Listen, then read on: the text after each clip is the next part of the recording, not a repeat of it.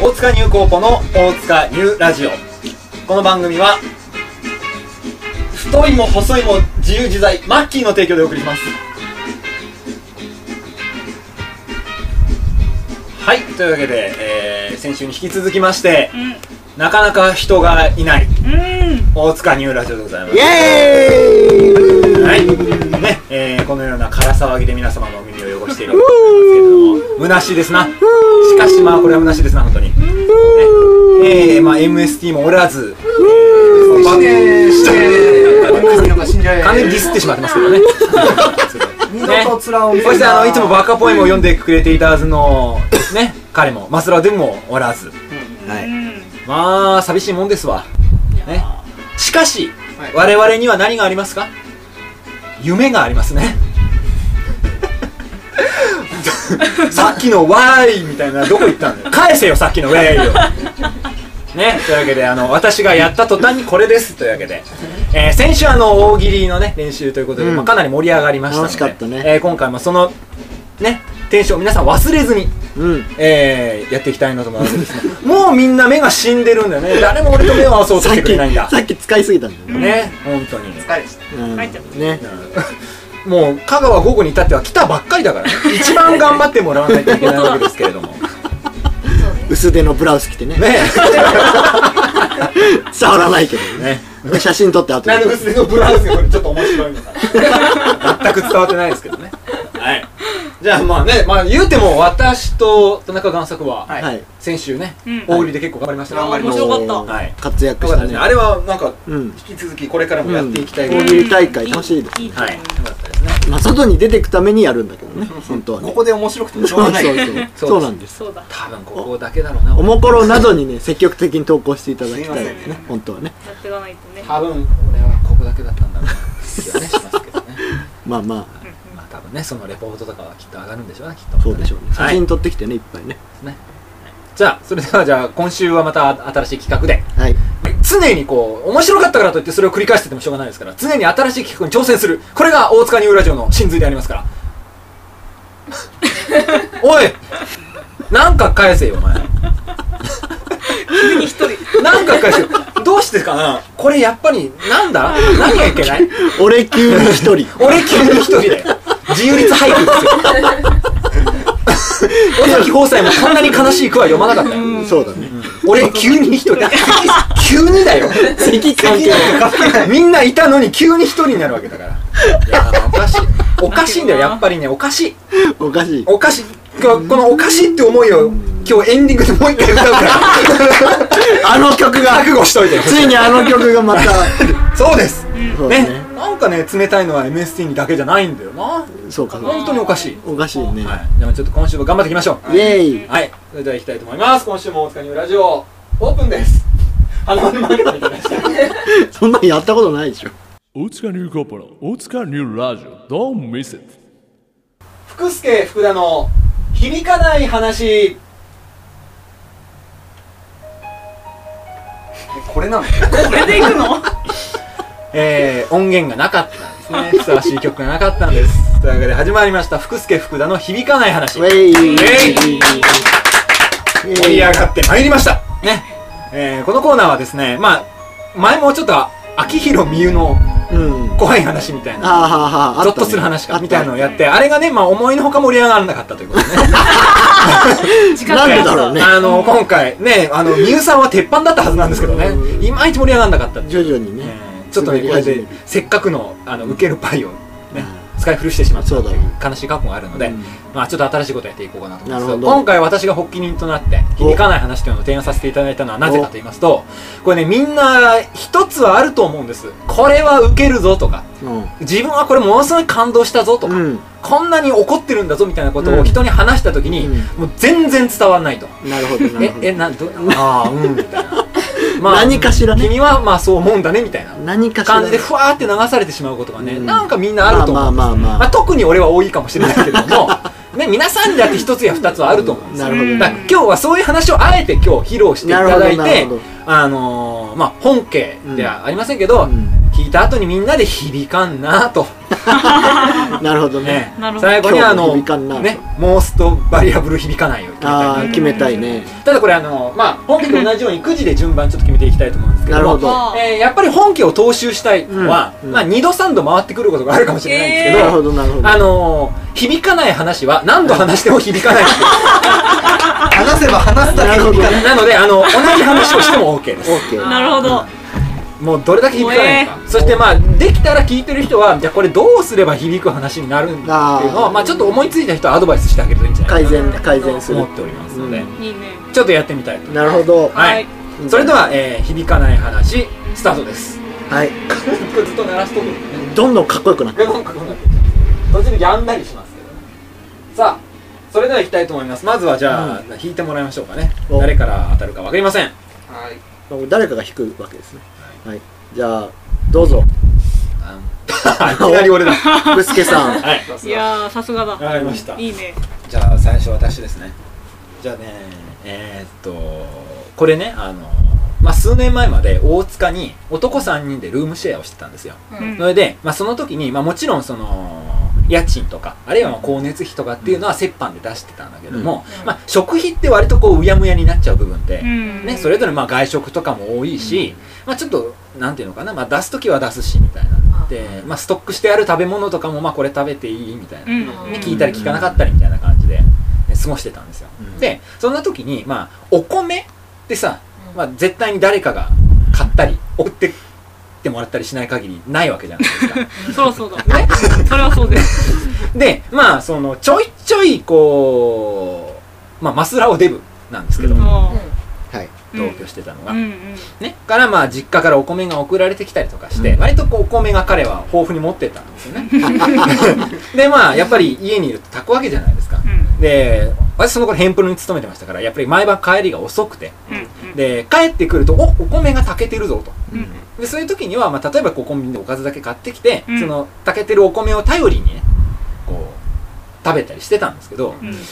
あのある時ですねドスドスドスドスと 隣の部屋から足音が聞こえていまして大した距離じゃない。大した距離じゃないんですけどねドスドスドスドスもう貝原雄山みたいな感じですよこの洗いを作ったのは誰だみたいな勢いでガラッて開けてうんお前米食べとるやろとお前うちの米食べとるやろ。みたいななるほどなるほど。感じで言われまして、うん。まあねあの嘘はつけませんから食べてます。食べてる。ええ食べてますよと、ただまあそこはねなんていうか持ちつ持たれつじゃないかっていう主張をしたんですよ。まあちょっときついですけど苦しいですけど、ね。そこはまあもちろんねもまあ厳密に決めればよかったのかもしれないんですけども、うんちょっとまあそこはねうやむやにしててうん。あのーちょっとまあねまあ借りまし借りましたよと。お宅のお米借りましたようん食べたんですよ。そしたらそれはお前一つ屋根の下でも違うぞと。それはあの人んちの飯を盗んで食ってるようなもんだ。まあまあ語録だね。名言名言。ここであのルームシェア市場に残る名言を言われまして。これが俗に大塚米騒動う。ん。の発端とな発端となった話なんですけれどもそれ以来ですね本当にもう私はその家の中での食に関する発言権がもう一切奪われたと言っても過言ではないですよね。でちょっと理不尽だなって思いながらううん。んなんとかもっとすり寄せられる方法はなかったのかと、うん。意見を、っうん。ていうのを今でもちょっと残念に思ってるっていう。本当に盗んで食べてることと同じだったのかっていうのを聞きたいなっていう思ってるんです。なるほどね。こんな話なんですけど。ああなるほどなるほど。どうですか？うん 出ましたねやっぱり。これは響かんな。響かんっていうか、なんか残念っていうか。まあでもやっぱりルームシェアするときはそうやって食に関するセンスって大事だなっていう。でキッチンが共有というかねキッチン部分はみんなのスペースだったからうん。そのなんとなくこう境界が曖昧になっちゃうというかさ。ね。だからこうやっぱりいろんな癖とかがあるじゃないですか、うん。それで見なくて済んでいることを見られちゃったりするとね結婚生活と同じで。はあはあはあ。なるほどね。三角コーナーからキャベツの芯を拾って食べてったとか。あそういうこと指摘されてこうどんどんどんどんこう蔑まあれていく。より響かないのが出てきちゃった感じになって。本当にそれはねえー。一回きりなんですけどね。本当に。俺がそれをしたのは。えがね多分なんか料理した白菜かキャベツのうん。すごい芯がごっそり捨てたの三角コーナーにれまだ食えるな。デカめのね。私これまだ食えるなと思って。白菜だと思うんですよまずいなまずいな。これまだ食えるな食えるなと思ってね。拾って食べた稲川淳二の真似ですよ。拾ってね食べてしまったことが一回だけ。本当に魔が差したんだよ。本当にあった怖い話。だね。ということでね。モノマネが響いてなかった。なかったですね、はい。一応言ってあげす。いません。響かなかったね。い。や響かなかったじゃあ続きまして。たこれ福助さんはもういいんですかこれまあじゃあ混ぜとこうかね。何回喋ってもい何回だってサイコロみたいなもんです時間が時間がされるクレイクレイ本当だ。はいじゃあ。じゃあちょっと引いたらじゃないはい引いてください。ではこれで。おおおおお二枚引いたけど一枚白一枚 自分で自分引きました。ゴーコさん。コさんですね。どうどうしますかね。じゃああのあれですかね。じゃああの テイストが決まっちゃうよこれあの小さい頃にすっごい好きだった遊びの話でいいですかね、うん。はい。あの小さい頃ってまあ言うと小学校低学年くらいなんですけど、うん。すっごい私の中で大流行した遊びがあって、まあどういうのかというと、まあ、道をまあ普通にうろうろ歩いてるわけ。放課後に、で、まあ、信号待ちとかそういう立ち止まる場所で人がいっぱいいるところにうん。行くわけ。ほう。信号のとこにまあいつも待機してるわけよ、それでまあこう目星をつけるこの人だっていう人を一人決めるんですよ。で決めたら後ろにスッとこう立って「あっ!」とかって言う言うわけ急に。急に「あっ!」って言って、はい。で「ああ虫がついてる!」とか言うのそれでああなんか入っちゃう入っちゃうみたいな。なんかその背中のほら首からそその襟から背中に入っちゃうみたいなことを言うと、まあ、その前に立ってるお姉さんなりおじさんなりいるんですけど、まあ、お姉さんとかが「えやだやだ」とかなるじゃないですか。それ入ってないんだよね。あむしろいません。いませんよ。えん親えん。いないんですよね。えや。でうん。はあの「あー」とか言いながらそのお姉さんの背中をこうパンパンと払ってあげるわけ。いはい。ほんで「あ行っちゃった行っちゃった」っつってなんかバナナ虫が止まってたとほいで。ごめんなさいバナナ虫っていうのはうん。いいいるいる。えバナナ虫って多分いると思います。バナナ虫自体はいるけれどもうんお姉さんの背中にはバナナ虫はいない。いない。いない。いない。うんエアです。エアーでお姉さんに。うん。エア？まあいいや。あであバナナ虫いたけどと、ん。取ってあげたって言って、お姉さんにありがとうって言ってもらうっていう遊び。で まあまあ待って。で であいいの。まだまだあるの、はい。でまだ ま私この遊びすっごく流行ってて本当に毎日のようにやってたんですけど あのー、こいつ。なんかやめたまあまあ時っていうのがあって、聞こう。ん。もうその日からピタッとやめた時っていうのがあって、なんかその家庭訪問の日だったんです。よはあ。担任の先生が家庭訪問で家々を回っているとうん。放課後に。うん。で、まあ、その日に私いつものようにうん。いつものいつものように。いつものように。バナナ虫止まってますよゲうん。ームをしてたらうん。気づかないうちに私の背後にその担任の先生がいたと、うんそのまあ私の家の近所なんで私の家に来るために。それでそのおおばさんの担任だったんですけど、うん。こういなくなったよよかったねってありがとうっていうくだりの時に、うん。担任の先生がすごい感動した様子でうん「偉いね」と。って言われてビクっての後ろをこうやって見たらせ担任の先生がいるわけ「偉いね。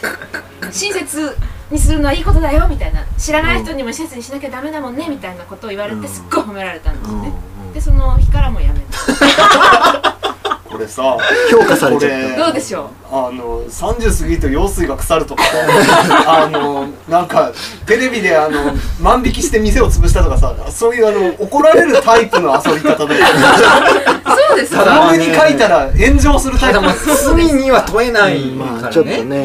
確かにね。何の罪かって言われても特にはない。ところがまたちょっと行き場がないというか。何罪なのかなんかわかんないからね。まあでも結構難しいんですよ結構 割とちゃんととした演技。だってそこにいない虫をあたかもいてしかもこう中に入っちゃうという迫真のな うん。臨場感っていうかもうあ入っちゃうみたいな、うん。やばいやばいっていう口を相手に与えるような言いはい。はい方をしなきゃいけないんだから、きっかけは何なんですかね？それをやり始めた。なんかね最初は一人じゃなかったんですよ。みんなでやったの？へいや友達と二人でその。えやってたのっていうかまあ最初の一回は友達といた時にやったんですよ。それなんかひそひそ喋っていや。これやってみようぜみたいななんかこう普通にこう、うん。立ってて信号待ちで、なんか私が「あ虫だ」とか言ったらそれに友達が乗ってきたみたいああうん。なるほどね。わーわーとかって二人で言ってなるほどなるほ私が払ってあげて、ど、うん。よかったね一件落着っていう、うん、って言ったらちょっとハマったんだ。っていうので友達と二人でクスクスってなってて、めっ次からは私一人でやる。めっちゃ一人でもやるようになった。これめっちゃおもどろいよんな気持ちでやるのそのうわーってやってなんかうわーってそのなんて言うんだろう。あ慌ててる大人を。大人を見てどんな気持ちになるの？しめしめとかなの？いや違う違ういやいやそんなでお礼を言ってもらえるってこと親切をしたことそれがゴール満足感ですよありがとうって言われてちょっとなんていうか嬉しいしたことへの満足感ないでしょ親切してないんだもんさ向から言うの作り出やべえな錬金術師だこいつ親切の錬金術師でしょ錬金術師だすげえいやもっとすごい純粋な気持ちですよだから。ね純粋。いいことして嬉しいなって、うんゴーヤみたいなイヤリングしてますけど。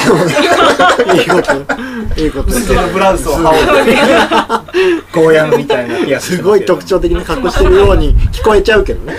いやーしかしこれ共感はできないね。共感できそうなないんですよ。なんかねいつも響かないなうんあんまり喋んない方がいいかもしれ響いてない。なあんまり喋んない方がいいかもしれない。そうだね。ないそう。ここでもうやめときな。出すとこ出すと別の響き方をしてしまう、うん。そう。そうだね。それはこっちに来いって言われちゃうから。うんかはいじゃあ次行ってみましょう。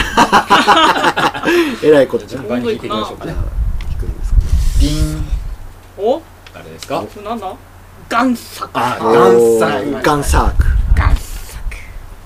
じゃあ僕の響かない話はですねうん。まあまあもうちょいちょいこのラジオではネタにしてるというか、まあ前の彼女ももうもう別れてしまった。その悲しい。お話なんですけども、まあえっ、とまあいその4年弱ぐらい付き合ってましたかなりね。まあ、非常にあの仲睦まじかったというか 自分で言うのもなんなんですけどねで僕はですねあのその子とこう会話をしてる時にこれはもうちょっと感動してもう運命だなとすら思ったエピソードがあるんですよ。っていうのがですねあのアニメの昔やってたアニメの「おいしんぼ」あるじゃないですか。うありましたね、あれアニメでですねあのいわゆる山岡たちが勤めてる東西新聞社。はい。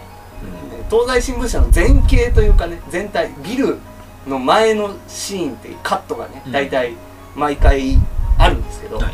その時に使われている SE が毎回一緒だったんですよ。具体的に言うとですねあのこうクラクションのリズムがねパパパパーパパパーパパパパーって毎回一緒だったんですよ。僕これうん。あの毎回一緒だったんでずっと引っかかってたんですけど別に誰からも共感を得ないわけですよ。そんなとこ誰も気にして見てないから、だから言われても分かんないです。ただその前の彼女はそれ知ってたんですよ、そうそう一緒だったよねっていう話をした時に、うん。やばいなこれはと。こいつはもうここに気こんなづくなんて。こと知ってる子他にいたんだみたいな感じでちょっと運命を感じたわけですよ、うん っていうのであの同じように向こうがそのはい。こんなの誰も知らないよっていうのをうん。俺が知ってて向こうが感動したっていうあエピソードがもう一つありましてあ逆にね。っていうのがそのフジテレビのうん。NG 大賞でですね、はい。あの各県のキー局の NG を流す前にはい。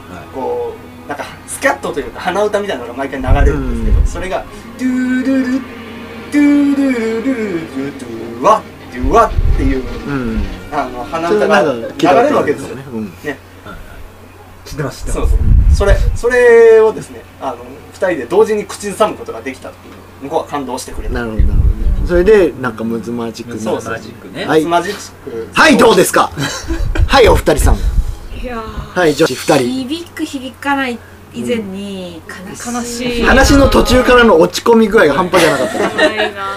もうちょっと贋作先生見れなくなるないな。そうか。ななんでですか？それ楽しそうに喋るからですか？だって運命だって思ったんだもん。思ったよ。思った思ったよ。思ったが。思ってたよ。思っていたよ。いやまあ恋人たちは些細なことでねうん。お互いを。いやいやもうそれだよ。お前なんだ？やめろ。いやいや。もうお互いをね唯一のどうしたの？人と思い合うのだなっていうその幸せな気持ちとね。思い合い簡単にねそうじゃないって思っちゃうこともあるかもしれない。そんなことないよ言ったの私じゃない。本当だ。あれ？言ってなかった今。言ってない、うん。そうかそうか。ややもすればまだ思っているよ俺の方。ややもすればね。ややもすればね。ややもすればね。向こうも思ってるかもしれないじゃないか。響かなかった話でした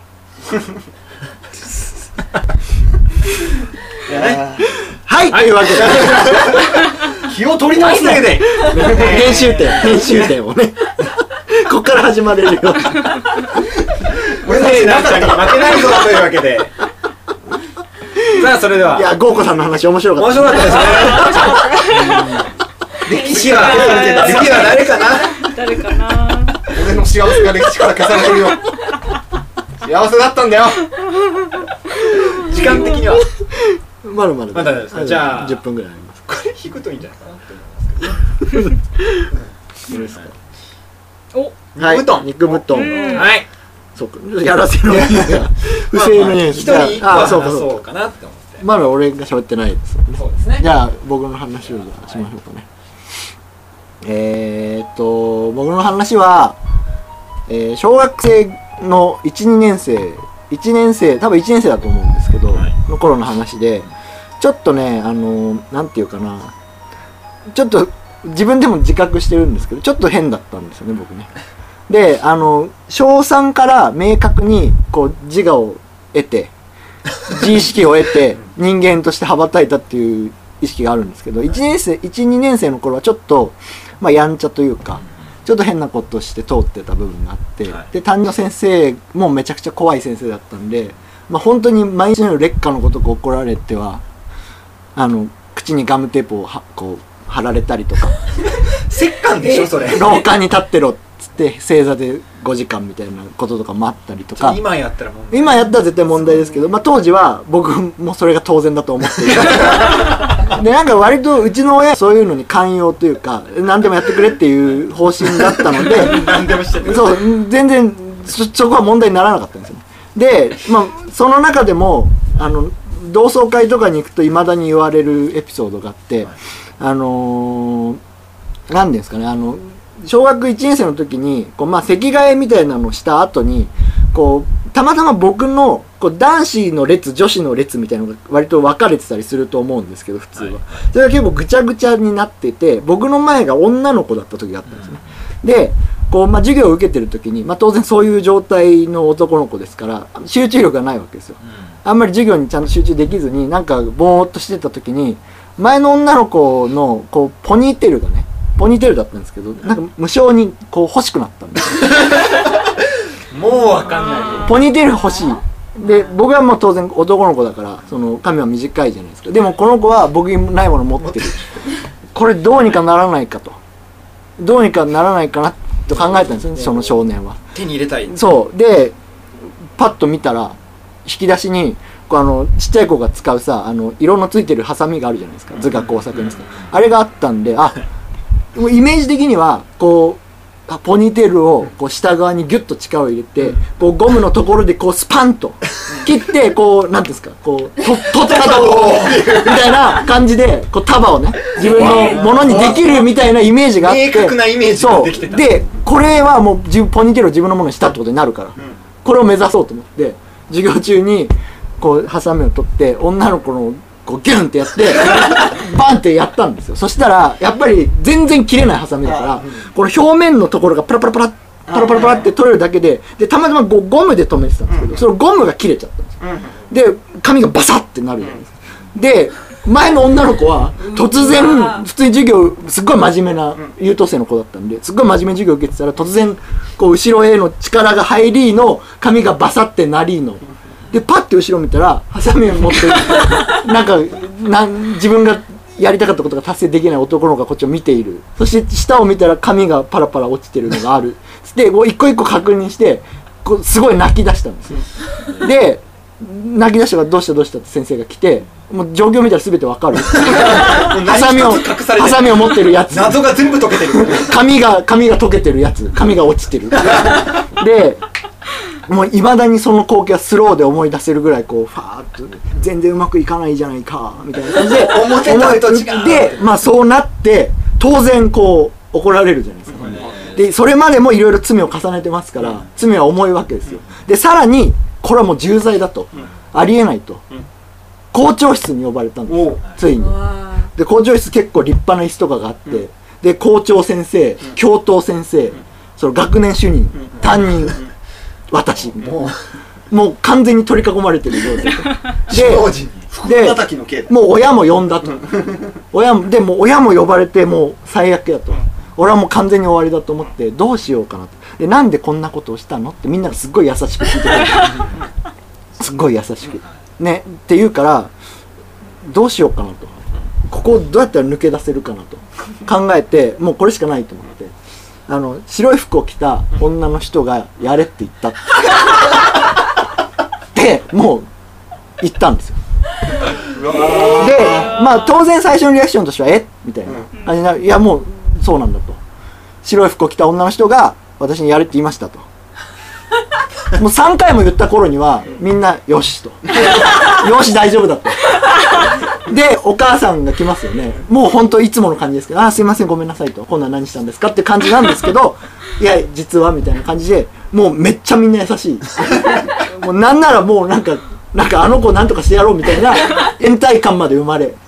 でそれはなんとかなんなんとまあもちももちろん向こうの親とかにも謝りには生かされたけれどもなんとかなったんですね。でその後から僕はなんか悪いことをしてなんか咎められるたびに学年が変わった後とかもちょこちょこその白い服を着た女の人を出すようになったんですよ味しめってんそうという響かない話です響かないっていうか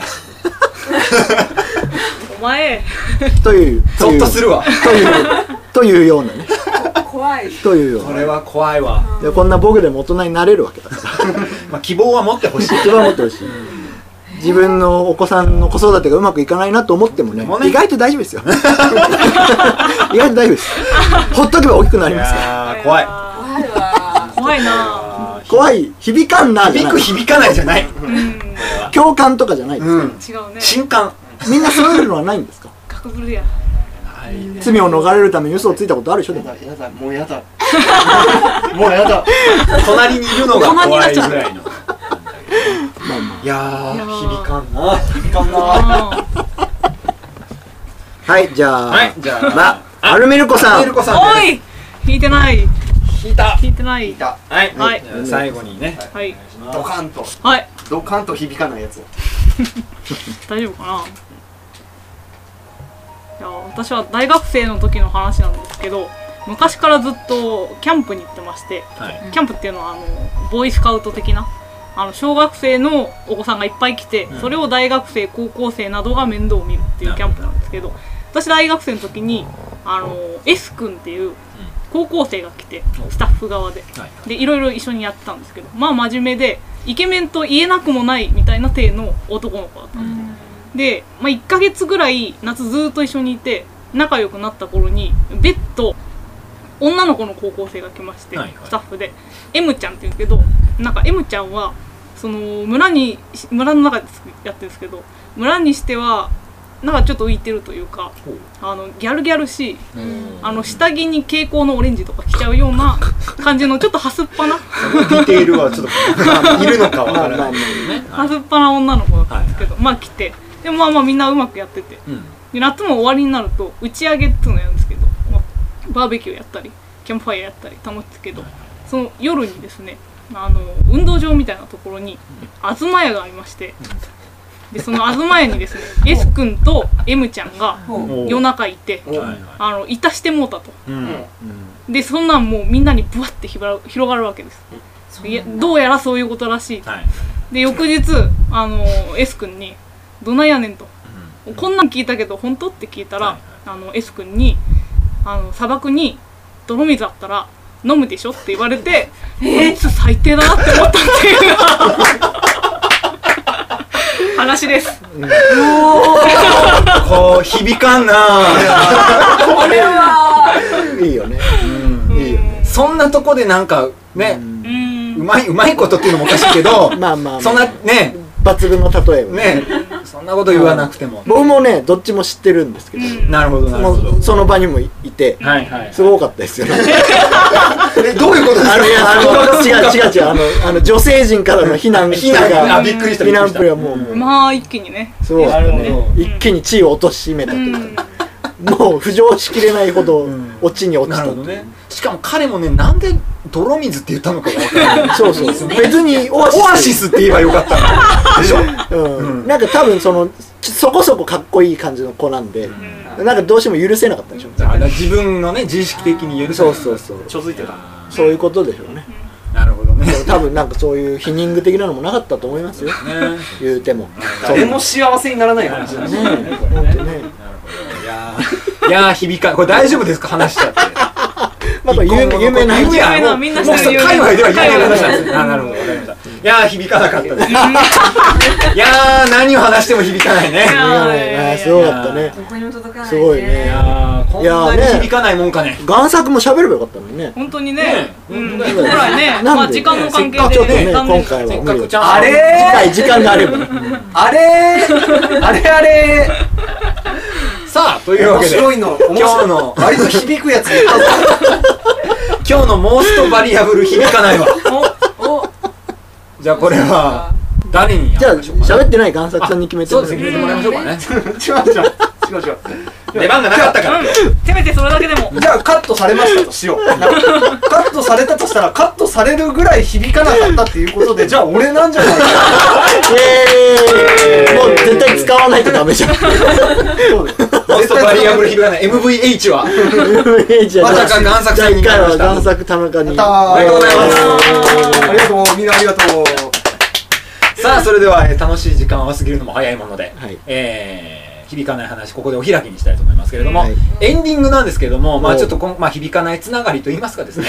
あの これね先々週歌ったばっかりなんですけれども、あのーちょっとね福田虫ギミックというのがあるじゃないですか。福田を虫扱いするっていう、うん。まあ、別にそれ自体は全然いいんですけれどもちょっとあのー虫としての福田の地位が低すぎないかっていう。にしてもっていうね、いっぱいあるだろ虫にしても。偉い虫いっぱいいますよすごい虫。ヘラクレスね。なんちゃらとかカブトムシクワガタ、うん。そういうクラスのがいっぱいいるのにもかかわらず、ん。なんかねお俺を想定しているのは多分なんか。ツツガムシとか。うん。そうだね。ね？シ位ムシとか。位の低いやつ。そういうやつだと思う思うんです。うん。の低いやつ。そうなんです。それだそれだよ でこの扱いに対して私はちょっとなんかね、うん。異議を申し立てたいというか反旗を翻したいみたいな気持ちがあって、うん。その気持ちを歌に乗せてみました。これね先々週もすでに歌った。歌ではあるんですがもう一回だけ歌わせてくすださい。名曲ですから。はい。あのこれもともとはあのねラジオネームうじむしさんという方からの投稿を お前も虫じゃねえかあの歌ったやつだったんですけどもちょっとそれはい本当はねその虫の地位向上のための歌みたいなはい。リクエストだったんですけど、はい。それを私が変えてしまいました、はい。えー聞いていただきたいと思います。おお魚天国のリズムに乗せて、えー福田の地位向上を願う歌です、はい。お願いします。それでは今週はこれを聞きながらお別れということにしましょう。はい。さよなら。それではまた来週さようなら、はい。さよなら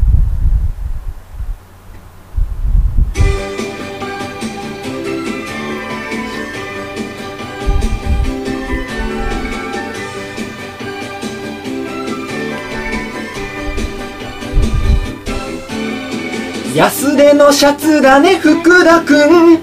カメムシ臭いよ福田くん。お前の人生バッタモン。君を見てると胃がキリギリス。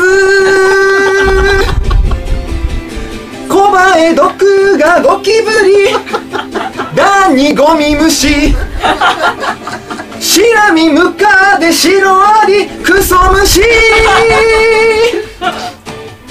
福田福田福田。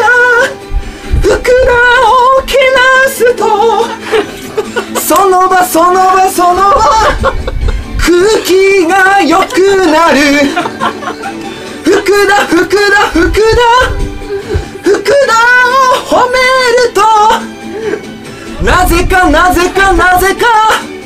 場が盛り下がるさ。だけど。みんなで福田を褒めよう。福田は評価を。待っている。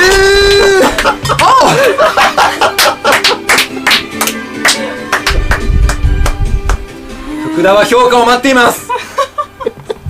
一生人んちで